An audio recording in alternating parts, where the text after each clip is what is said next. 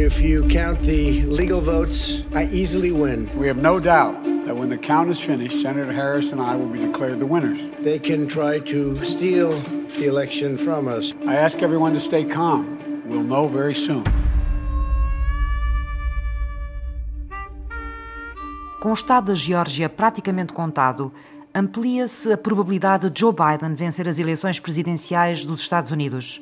Na sala oval da Antena 1, senta-se Nuno Monteiro, cientista político e professor da Universidade de Yale, em New Haven, no Connecticut.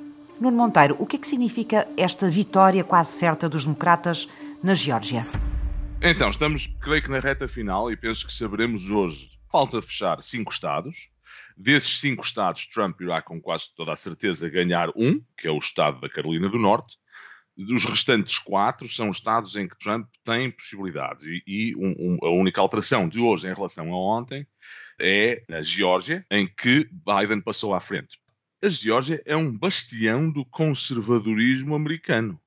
Aliás, é um estado em que o presidente Trump terá muita dificuldade em atacar o processo eleitoral, porque os três oficiais, digamos assim, que lideram o processo eleitoral do Estado, que é o governador, o secretário de Estado e o comissário eleitoral, são todos republicanos e são todos apoiantes de Trump, não são só republicanos, são trumpistas. E, portanto, temos aqui um, digamos, um processo que depois Trump terá muita dificuldade em dizer, bom, estes tipos estão aqui a roubar uma eleição e são, são do outro lado.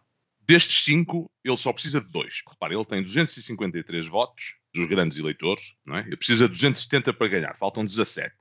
Neste momento ele vai à frente no Nevada e no Arizona. O Nevada tem seis grandes eleitores e o Arizona tem 11. E, portanto, dá 17, ficaria, se ganhasse esses dois, com 270, que é o mínimo dos mínimos para ganhar.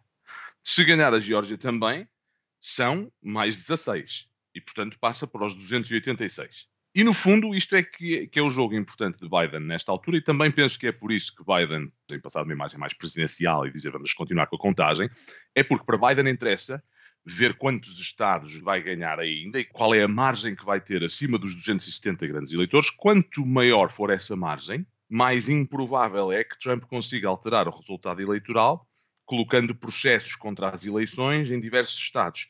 E por ser menos provável que isso aconteça, menos provável é, por seu turno, que o Partido Republicano apoie o esforço judicial de Trump em alterar as eleições. Donald Trump continua a insistir na ideia de fraude e a exigir também a recontagem de votos em alguns estados.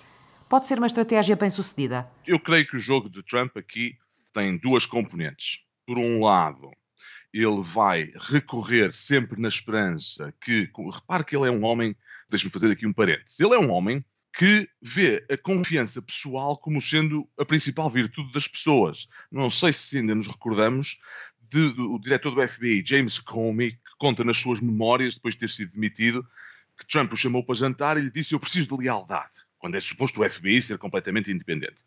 Eu creio que Trump terá a mesma ideia em relação aos juízes do Supremo Tribunal. E, portanto, a ideia de Trump é, perdendo nas instâncias mais baixas, continuar a recorrer até ao Supremo na ideia de que, tendo colocado lá três juízes, o que é ímpar nas últimas décadas, um presidente em quatro anos colocar três juízes, que esses três juízes, naturalmente, independentemente da verdade material e dos factos, irão votar do lado dele por uma questão de lealdade. Penso que está enganado, vai-lhe sair o tiro pela culatra, como se costuma dizer, mas ele está a jogar esse jogo. Por outro lado, o jogo dele é de radicalizar nas ruas. Quer que esta dúvida sobre o processo dure o mais tempo possível, para conseguir radicalizar ainda mais e mobilizar ainda mais o seu, digamos, eleitorado mais duro. Uma estratégia que está a trazer para a rua, em muitas cidades americanas, o protesto de apoiantes de ambos os lados e a que temos assistido nas últimas horas. E assistiremos ainda mais, e assistiremos ainda mais. Não vai ficar por aqui. O discurso de ontem foi, na minha perspectiva, um momento histórico, o discurso de Trump.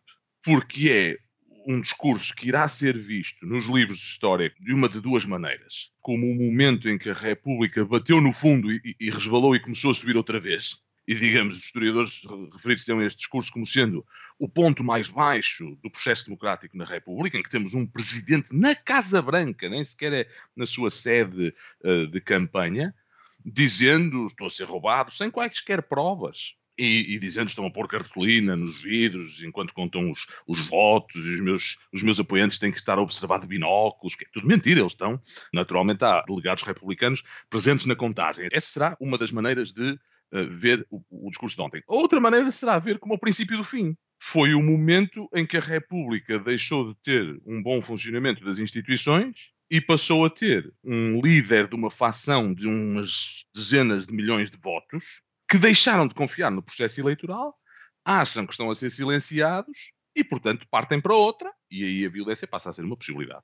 Joe Biden encaminha-se para a Casa Branca, mas o Senado foi um balde de água fria para os democratas.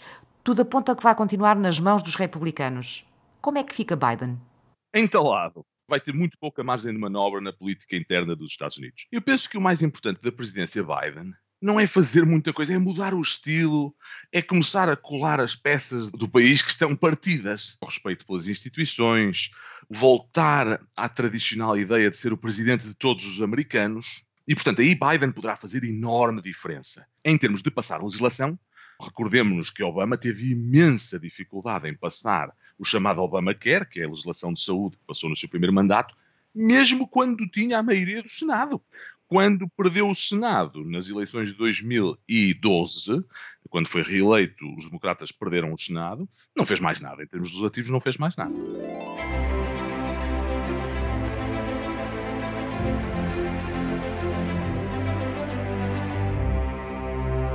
Se Biden ganhar as eleições, ele irá, em termos de política internacional, tentar andar com o relógio para trás quatro anos e tentar voltar à chamada Ordem Liberal Internacional, que esteve em vigor de 1945 até 2016. Não vai resultar, porque os problemas dessa ordem não vêm só de Donald Trump. Mas Biden irá fazer o maior esforço possível. Irá regressar ao Acordo de Paris, irá tentar remontar o acordo com o Irão. E isso é importante para a Europa, que na competição longa e pesada que vem aí com a China e que irá durar o resto das nossas vidas, nessa competição os Estados Unidos se mantenham como o estandarte da democracia liberal.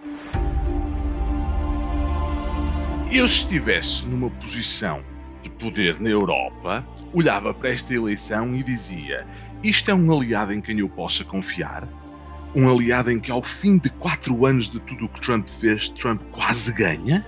Ou não seria melhor ter mais autonomia estratégica? Para não estarmos aqui ao sabor destes ventos dos Estados Unidos que ou sopram muito forte de um lado ou sopram muito forte do outro sem qualquer aviso. Passamos de Obama a Trump.